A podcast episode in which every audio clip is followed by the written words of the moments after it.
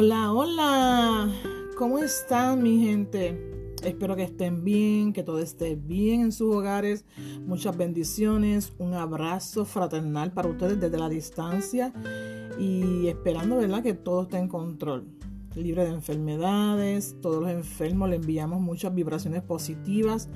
Eh, en fin, queremos que todo esté bien, todo bajo control, ¿verdad que sí? Dios es bueno. Ok, mi gente, um, sé que hace días que no le hablo, pero estoy por aquí nuevamente eh, de mi librito mágico que se llama El secreto de la paz personal, que todavía me faltan varias, varias paginitas por, ¿verdad? para seguir.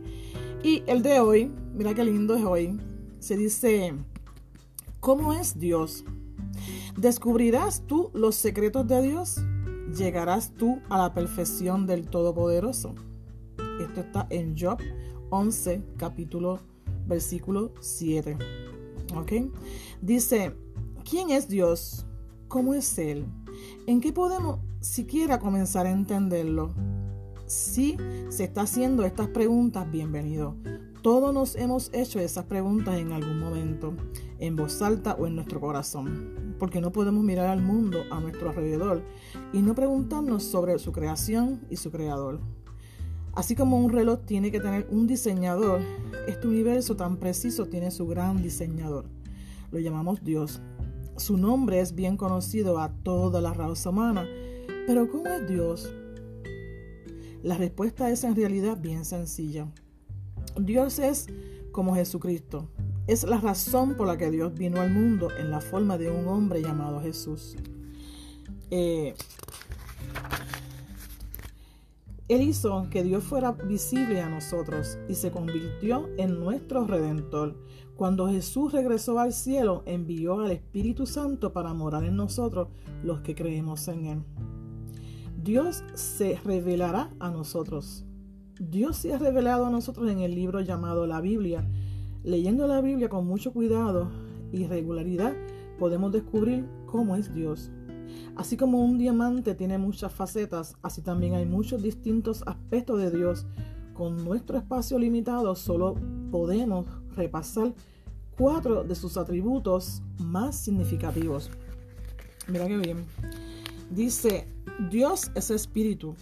Primero, la Biblia declara que Dios es espíritu. Una vez hablando con una mujer junto al pozo de Sicar, Jesús hizo esta sencilla declaración. Dios es espíritu y lo dice en Juan 4, 24. ¿Qué imagen trae a su mente la palabra espíritu? Piensa en un vestigio del vapor que flota a la deriva en el aire. Es espíritu, solo una nada sin forma para usted. ¿Es eso lo que Jesús quería decir en cuanto a Dios? No. Espíritu significa sin cuerpo. Es más, es lo opuesto al cuerpo. Sin embargo, es tan real como las páginas de este libro o más todavía.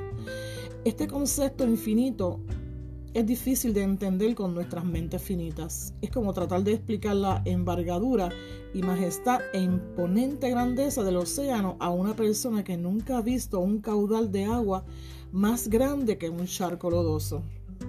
Como pueda tal persona comprender las profundidades insondables la vida misteriosa, el poder creciente, el movimiento inaccesante, la inclemencia terrible de un océano tormentoso o la belleza desbordante de un océano en calma. ¿Cómo, puedo, ¿Cómo puede uno lograr que esa persona crea que tal maravilla existe? Dios no se limita a cuerpo o demarcaciones, porque no tiene limitaciones. Él puede estar en todas partes a la misma vez. Puede oírlo todo, verlo todo y saberlo todo. Nosotros no podemos hacer nada de eso, así que tratamos de limitar a Dios y hacerlo como nosotros. Negamos su poder de hacer cosas que nosotros no podemos hacer. Pero porque lo digamos no quiere decir que es cierto. Dios no tiene límites. No hay límites a su sabiduría, su poder, su misericordia y su amor. No podemos limitar al Dios que nos hizo a nosotros y a nuestro mundo. Así como una gota del océano no puede limitar el océano. Dios no tiene límites. Segundo, Dios es una persona. Segundo, la Biblia revela a Dios como una persona. A través de toda la Biblia se dice Dios ama, Dios dice, Dios hace. Todo lo que atribuimos a una persona se atribuye a Dios. Una persona es alguien que siente, piensa, desea y tiene todas las expresiones de su personalidad. Nuestra mente finita no puede concebir a una persona que no sea de carne y hueso. Persona, sabemos que nuestras, nuestras personalidades no siempre estarán vestidas en los cuerpos que ahora habitan, pero nos cuesta trabajo aceptarlo. Dios no está limitado por un cuerpo. Sin embargo, es una persona. Él siente, piensa, ama, perdona, simpatiza con los problemas y las tristezas que enfrentamos. Tercero, Dios es santo y justo.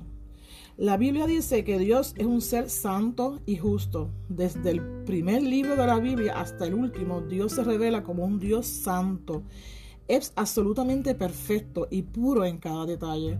Es demasiado santo para tolerar el pecado, demasiado santo para soportar los estilos de vida pecaminosos. Nuevamente, esto es un concepto difícil de entender para personas imperfectas. Nosotros que tenemos faltas e imperfecciones obvias, no podemos concebir la pureza y la santidad absoluta de Dios, pero debemos reconocerla si vamos a entender lo que la Biblia dice acerca de Dios. Dios es demasiado puro para pasar por alto el mal. No puede tener tratos con el pecado. Una vez tuvimos comunión con Dios cuando la raza humana fue creada originalmente, pero el pecado destruyó esa comunión y ahora todos estamos condenados ante Él. Dignos solo de su juicio, solo por medio de Jesucristo podemos restablecer nuestra comunión con Dios. Sin Él estaríamos perdidos para siempre. Dios es amor. Ese es el cuarto. Y está en Primera de Juan, versículo de 4 al 8. Aunque la santidad de Dios demande que todo pecado sea castigado, el amor de Dios provee el plan y la forma. Redención para nosotros. Dios nos ama a pesar de nuestro pecado. El amor de Dios preveyó la cruz de Jesús, por lo cual podemos recibir perdón. Fue el amor de Dios que envió a su Hijo a morir en nuestro lugar en la cruz. Nunca cuestione el gran amor de Dios, porque es una parte de Dios tan invariable como su santidad. No importa cuán terribles sean tus pecados, Dios te ama. Si no fuera por el amor de Dios, ninguno de nosotros tendría una oportunidad para la vida futura. Pero Dios es amor, mas Dios muestra su amor para con nosotros en que siendo aún pecadores, Cristo murió por nosotros.